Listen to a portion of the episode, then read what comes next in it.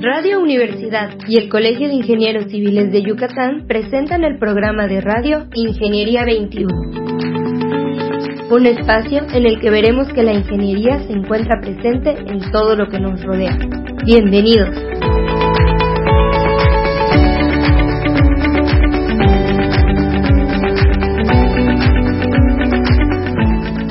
Días, estimados reescuchas. Bienvenidos al programa Ingeniería 21. El día de hoy le damos el gusto de que nos acompañe la licenciada Marisol López. ¿Cómo estás, Marisol? Buenos días. Hola, buenos días, ingeniera. Muy bien, gracias. Y buenos días, buenos días a todos los radioescuchas. Muchas gracias, Marisol. Marisol formó un grupo que al que le llamaban existencia sustentable hace un tiempo y el cual nos, nos llamó mucho la atención, puesto que hemos venido hablando de, de diferentes cosas y como siempre les comento, pues la ingeniería es una parte de lo que nos rodea y el ambiente siempre está interactuando con ella. Marisol, ¿nos podrías platicar cómo empezó este grupo? ¿A qué se debe? ¿Qué te llevó a, a estar en ese grupo o a formarlo incluso? Claro. Eh, muchas gracias por la oportunidad de estar aquí. No, al contrario, al contrario, un gusto. muchas gracias a Jadid que nos, nos hizo este espacio. Y también, bueno, vamos a empezar con el grupo. eh, estudiando la carrera, me di cuenta haciendo la tesis que había... Perdón, perdón ¿Sí? que te interrumpa. Eh, Marisol es licenciada en química aplicada. Sí. ¿Ok? Sí. Ya en la licenciatura, haciendo la tesis, me di cuenta que habían demasiados textos científicos muy buenos y nadie más afuera de la comunidad científica sabía de ellos. O sea, nadie. Y, y no se estaban usando. Estaban ahí muy buenos artículos a que gente había dedicado sus vidas y su tiempo a hacerlos y pues no se estaba hablando de ellos. Y muchos de ellos, por ejemplo, yo hice una tesis sobre la calidad del aire aquí en Mérida. Entonces, todo, todos esos artículos, o sea, hasta mi tesis iban a quedar en, en papel y en un PDF y nadie las iba a leer. Y pues el trabajo científico es para pues para la comunidad, para todas las personas. Entonces ahí me di cuenta que que necesitábamos que la gente sepa qué se está haciendo, o sea, la ciencia y también qué está pasando con el medio ambiente, igual aquí en Yucatán. Entonces le comenté en nuestras prácticas profesionales, le dije a Pablo, que es un compañero con el que juntos hacemos el canal. Yo soy Marisol, pero mi compañero Pablo Ábalos es es mi, o sea, los dos somos existencia sustentable, no solo soy yo. Ah, okay. Pero él no está no, aquí. No, no, entiendo que es un grupo. sí. Pero fíjate, Marisol, que tocando ese punto que haces, mi compañero Pablo, que hemos trabajado y todo, es muy triste. Yo sé que a lo mejor es un, tal vez no sea totalmente políticamente correcto decirlo, pero creo que es muy necesario decir que desafortunadamente en nuestro México la investigación se queda sentada en un escritorio. Yo recuerdo cuando empezó a trabajar y estaba en construcción, que en construcción siempre tienes algún problema. Construcción es resolver las cosas día con día. Todos los días hay un problema, todos los días hay una decisión que tomar. Y pudieron, pasaron muchos años, muchos años, hasta que yo supe de investigaciones en la facultad de la que yo salí. ¿Sí? Y esto que me dices me llama mucho la atención porque los jóvenes son los que a veces menos se dan cuenta de esta situación, ¿no? Eh, me da muchísimo gusto que este grupo es, ojalá que, que nos escuchen muchos de los que escriben, muchos de los que investigan, porque un grupo como ustedes son los grupos con los que necesitamos vincularnos. Yo ahorita estoy dando módulo de vinculación en la escuela y estamos haciendo los muchachos hacen prácticas profesionales estamos tratando de hacer todo este tipo de cosas, ¿no? Que la, que la facultad abra más sus puertas, ¿no? Pero no es la facultad, es de alguna manera todas las universidades, creo que es muy importante. Entonces, el punto que dices de, de haber tomado la decisión de crear un grupo para que la investigación llegara a la sociedad, quiero decirte que desde toda mi historia como maestro, que son pocos años, como siete, no lo había escuchado me da mucho gusto. Por eso estoy haciendo tanto énfasis. Normalmente no, no digo tanto porque prefiero escucharles, pero me da mucho gusto, Marisol. Bueno, Muchas entonces gracias. ustedes deciden hacer esto. Sí, pero no decidimos hacerlo para la comunidad científica. Claro, claro. Porque claro. los, nosotros, nosotros ya lo sabemos, pero la gente no lo sabe. Claro. Y un pequeño acercamiento, o sea, la gente necesita acercarse a la ciencia, pero no que le tires la ciencia en la cara, sino que se lo des como con un lenguaje coloquial, un lenguaje que ellos puedan entenderlo, desde un niño hasta un adulto grande, o sea, que todos puedan entenderlo. Nuestros videos están dirigidos para todos, Okay. no solo para la comunidad científica. Entonces el propósito fue eh, propagar la ciencia. Exactamente. Y que la usen, o sea, ¿hay algún, algún seguimiento en cuanto a si hay uso de ellos o, o qué hace más el grupo? O sea, si nos quiere seguir contando. Sí, de hecho, más bien es para que la gente sepa. Ok. Hay muchas cosas que ignoran. Por ejemplo, tenemos un video de los polvos de Sahara. Perdón. Ajá. Que la gente se empezó a asustar. Ya vio que vino de- lo del COVID. Ajá. Y la gente se empezó a asustar de que, ay, no, es el amigo de esto y Dios mío, nos va a pasar algo. Y, o sea, es un fenómeno que ocurre cada año, que no se había dado propaganda, o sea, no se había informado a la gente que es un fenómeno natural. Y la gente Cada año pasa aquí en año. Yucatán. Exactamente. Y la gente asustada. Entonces Claro. son cosas que debe saber la gente. Claro que, por ejemplo, en ese fenómeno natural pueden haber cosas que sí puedan causar daño a la salud, por ejemplo, como la contaminación del aire. Y eso es lo que nosotros queremos informarle a la gente, de que, ok, ese es un fenómeno natural, pero también se puede, te puede afectar en tu salud si la contaminación del aire. ¿Y qué podemos hacer para...?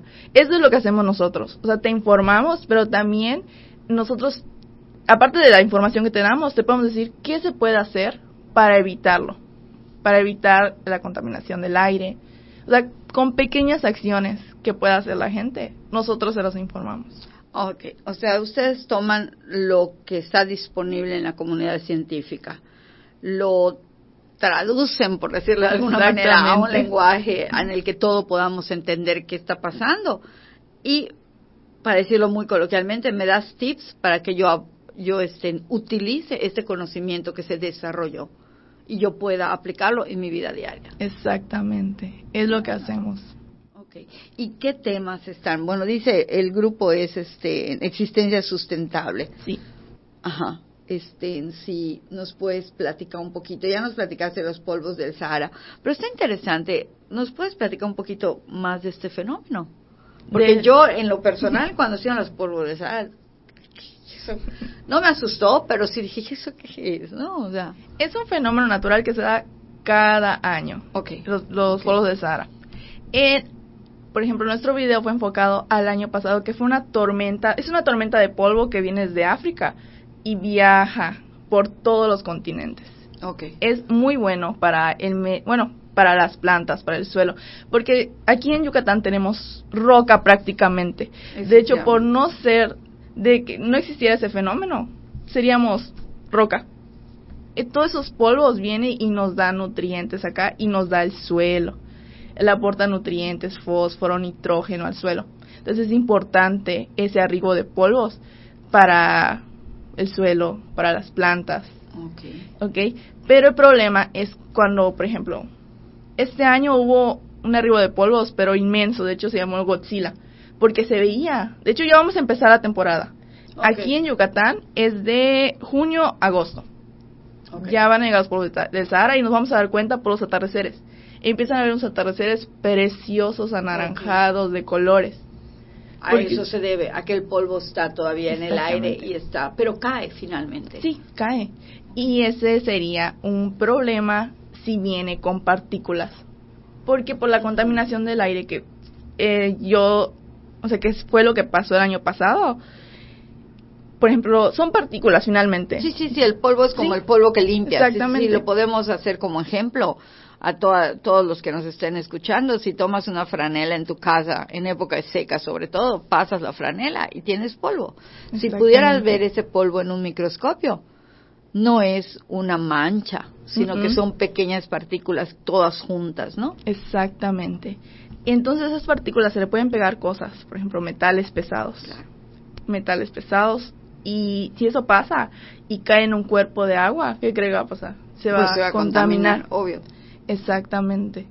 Es un fenómeno natural que tiene sus ventajas, es, bueno, pero sí podría causar algún daño en caso de que la contaminación del aire Fuera sea- mucha. Sí, exactamente. ¿Y cómo estamos? Me comentas que cuando hiciste tu tesis la haces sobre contaminación del aire. ¿Tienes Sí. algún resultado que, que piensas que puedes, puedes comentar? ¿Ha- ¿Hay Sí. contaminación Sí. en Mérida? Sí, ¿En serio? ¿En Mérida o en el estado? ¿Cuál fue tu, tu foco? ¿Fue solo Mérida. Ah, Ok. Mérida. Pero definitivamente, o sea, se creía que Mérida era la ciudad blanca, no había nada. Ujú. Y el año pasado se vio la contaminación, en mayo, así, no sé si se acuerda.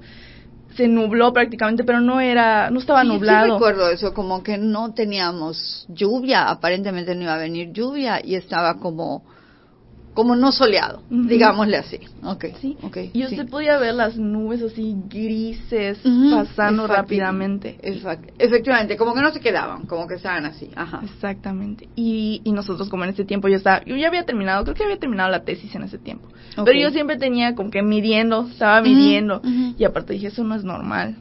Y me puse a ver y sí estaba, pero terrible, la contaminación del aire. O sea, el estado de la calidad del aire en ese momento estaba terrible. Y fue en mayo. En mayo fue eso, creo que mayo-abril, que es temporada de quemas. Mm, Temporada de quemas. incrementa. Exactamente. Y, y pues todo, o sea, mi tesis, los resultados de mi tesis es de, que de mayo a agosto Ajá. o hasta septiembre, Sí. la contaminación del aire en Mérida aumenta. Y tenemos picos muy, muy grandes de que sí tenemos problemas de calidad del aire aquí en la ciudad de Mérida. Que sí fueron visibles el año pasado. Y por ejemplo, ahorita en estos meses de junio, agosto, es cuando tenemos este un aumento en el deterioro de la calidad del aire por los polvos de Sahara. Y luego, ¿qué pasa con los vientos cuando empieza la temporada de mayores vientos como julio, agosto, septiembre? Eh, ¿Volvemos a recuperar calidad? O sea, ¿hay alguna, como un retorno a calidad por la ventaja de no tener montañas alrededor? después de las lluvias. De Ajá. hecho, fíjese que esa era una observación que hicimos en mi tesis, porque nosotros qué esperamos, ¿no? Que caiga la lluvia y se limpie el aire, ¿no? Sea, en caiga todo. esa es nuestra idea. Ajá. Pero resulta que no. O sea, resulta que son en estos meses cuando hay picos de, o sea, de material particulado muy grandes. O sea, la concentración de material particulado en estos meses de lluvia y de vientos ¿Qué sería esa materia particulada, Marisol? En materia particular son las partículas. Sí, Mientras sí. más pequeño, por ejemplo, mi tesis fue sobre PM2.5 y PM10. Es, ¿Qué es eso? Son Perdón. PM es material particulado, Ah, pero son de micrómetros, o sea, Ah, ok. súper pequeñísimos. Ok, pero ¿en qué me puede afectar en la salud, por ejemplo? Ah, sí, eso es muy importante. Mientras más pequeña sea la partícula, más peligrosa es.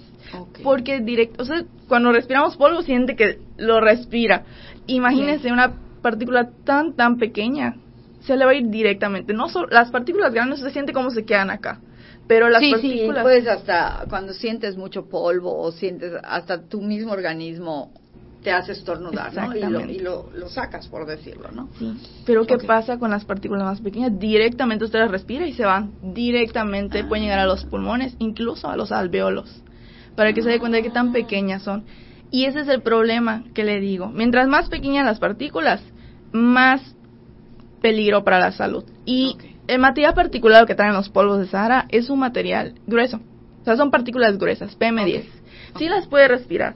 El problema son las partículas que vienen de la combustión de carros, de las quemas. Por ejemplo, esa temporada Claro, de quemas. Claro, claro. Porque son partículas demasiado pequeñas que esas se van directo. Y como le menciono, si puede, si se le impregna un metal, es ahí cuando empieza que cáncer de pulmón, que cáncer de esto. O sea, en una exposición continua, ¿no? En Exactamente. una exposición continua. Exactamente.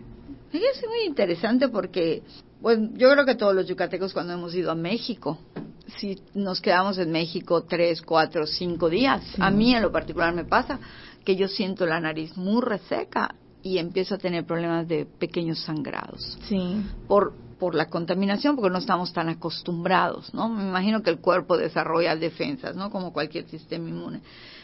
Pero de todo lo que yo puedo entender de contaminación o lo que puedo entender, nunca pensé que nuestro aire pudiera tener contaminación. Sí, aquí en Mérida sí. De hecho, Wow. la contaminación del aire no discrimina, o sea, ni a bebés, ni a personas adultas. Uno de los resultados de la tesis fue de que viviendo acá en Mérida, Ajá. en la temporada de cuando tenemos altas concentraciones de materia particulada, nos estamos fumando cajetillas de cigarros, simplemente con respirar el aire. Y eso no discrimina. Me estoy espantando. Sí. No, pero es pero ya hay alguna, ok, vamos a, vamos a decir, las lluvias de ahorita que son esporádicas no hacen nada, pero cuando mediste y mediste después de octubre, o sea, noviembre y diciembre, no mejora la calidad del aire. Sí, mejora bastante. Ah, ok, de hecho, es, o es- sea, es de mayo a junio. hay un aumento y luego viene así. Ah, Pero ok. sí hay picos. De hecho, de hecho sí me gustaría que alguien como que haga una continuación de, de varias cosas que se quedaron Claro, atrás. Por ejemplo, la temporada de lluvias, que uno esperaría que disminuya sí, la concentración y, y aumenta. O sea, eso sería un buen estudio. Igual en noviembre, por ejemplo, ay, eso sería un buen año para, para analizar. Sí. Porque en noviembre, justo en las fechas como Ishmaquil, hay un pico de contaminación. O sea, hay un pico, o sea, se eleva la concentración de partículas. Pero son, son, es zonal. ¿Cómo que eso? no? O sea, por ejemplo, Ishmaquil, podríamos decir que en ese momento la contaminación se podría pensar del centro hacia Ishmaquil. O sea, sería hacia la zona, es es 50, es sur, exacto, es prácticamente sur poniente, ¿no? Sur poniente un poco. Ujú. Se podría pensar que es como un cono, ya ves que Mérida es como un círculo y son como conos. ¿Podrías pensar que la contaminación está en el cono o está pareja? No, O sea, perdón, a lo mejor no, no llegó a tanto o no llega tanto a la medición, pero se me ocurría algo así. sí. De hecho, nosotros medimos en un punto. Ah, ok. Entonces, se necesitarían más puntos Claro, para saber claro, eso. Claro. Y nosotros, o sea, no es una conclusión. No, claro, Pero claro. podría ser. Es que- un primer estudio que está arrojando resultados que requieren ser monitoreados por más estudios y extender la zona de influencia para ver qué tanto, qué tanto es. ¿Y nos podrías decir en qué punto midieron más o menos? Sí, en la Facultad de Química.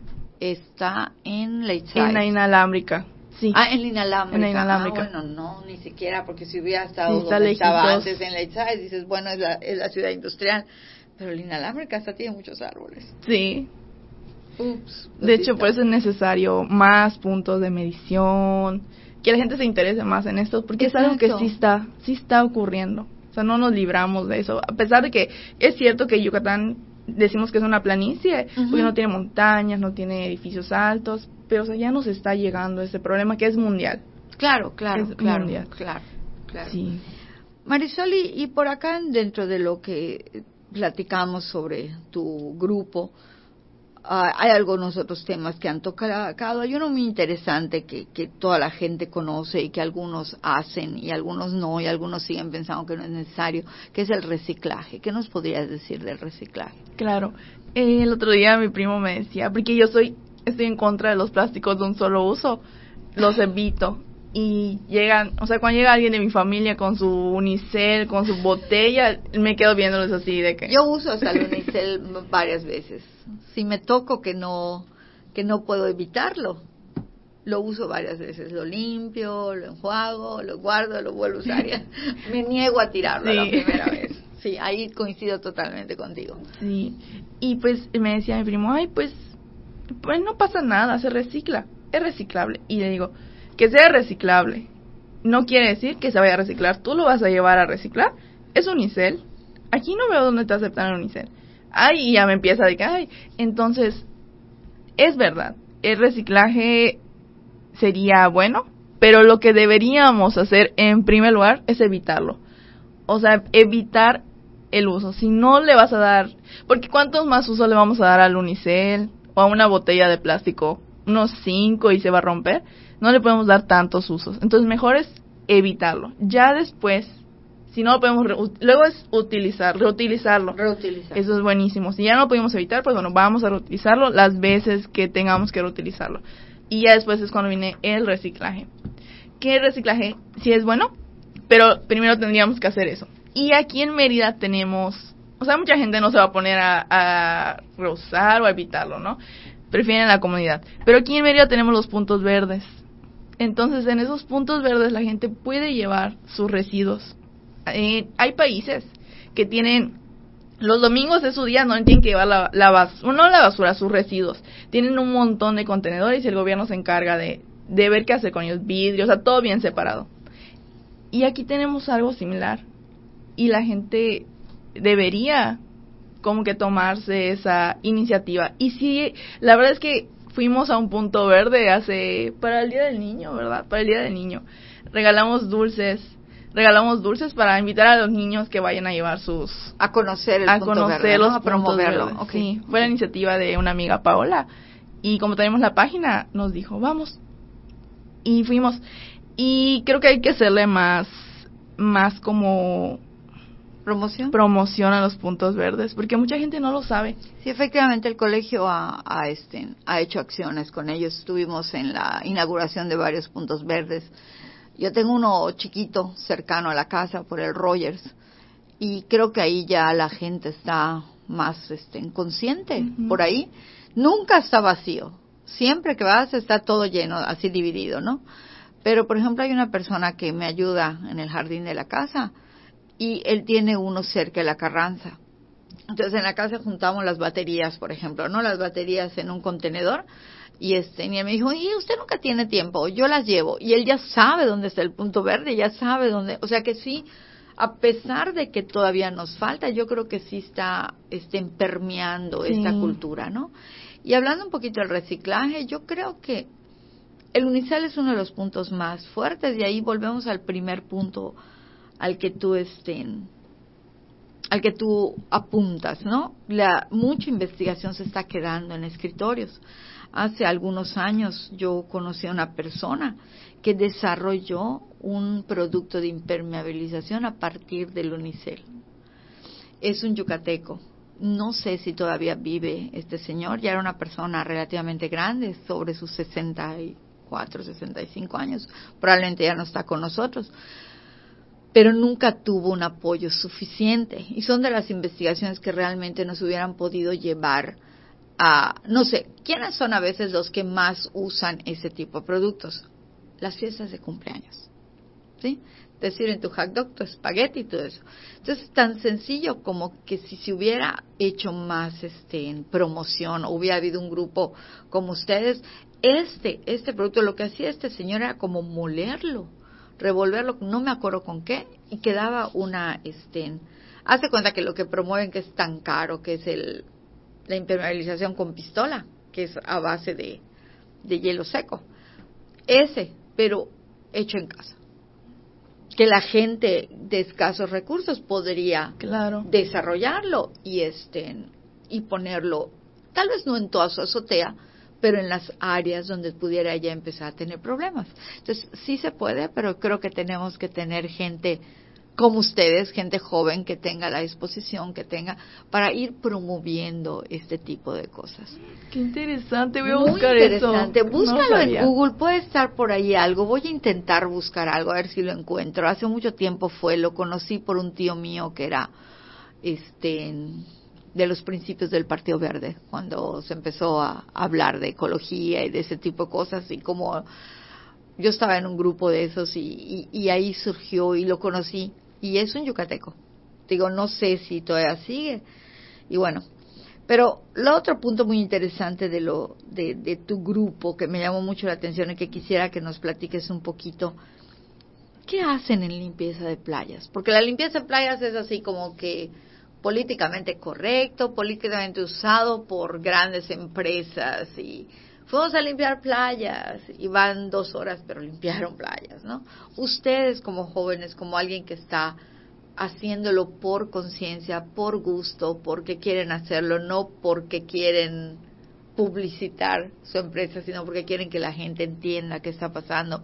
¿Qué, qué pasa con la limpieza de playas? De hecho, nosotros no hicimos limpieza de playas, sino Okay. no convocamos. Ok.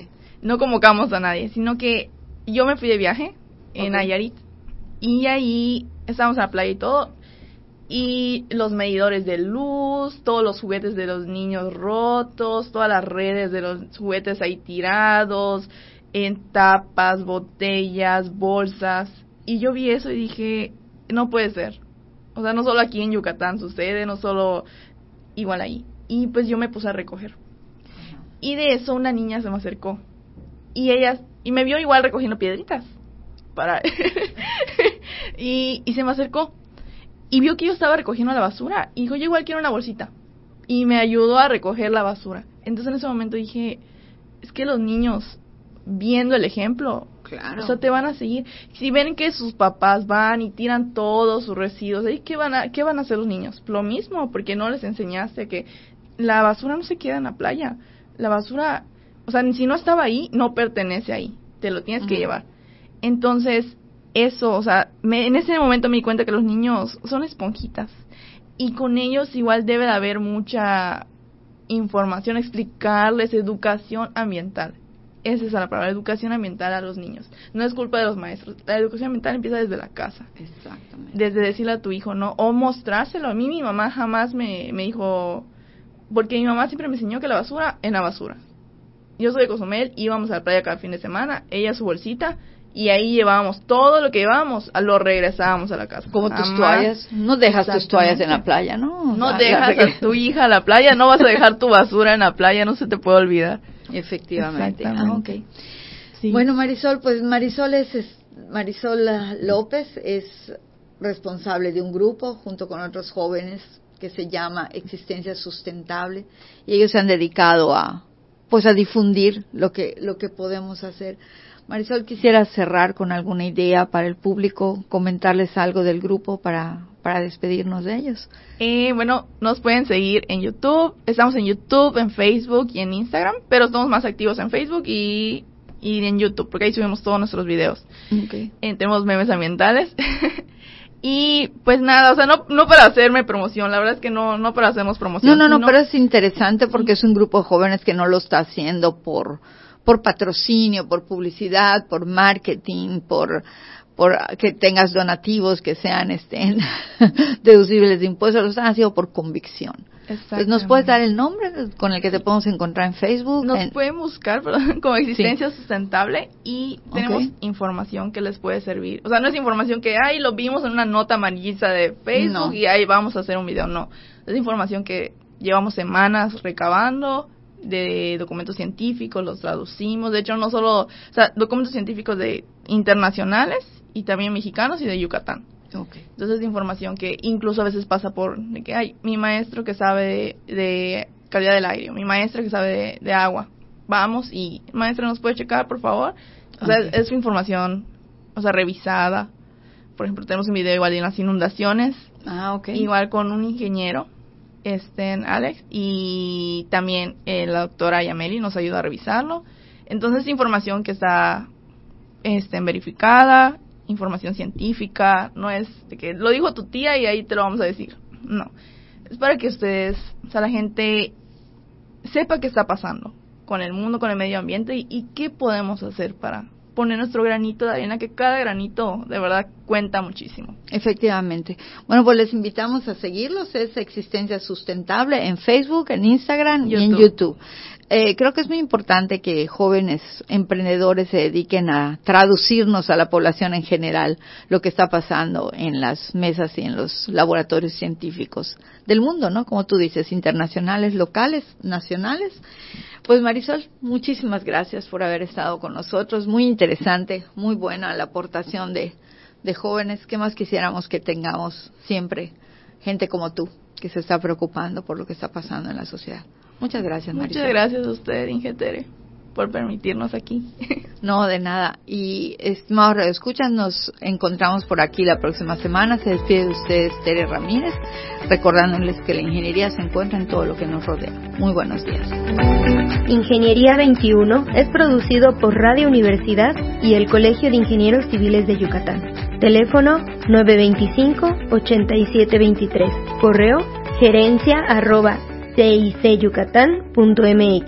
Facebook, Colegio de Ingenieros Civiles de Yucatán, AC, sitio oficial.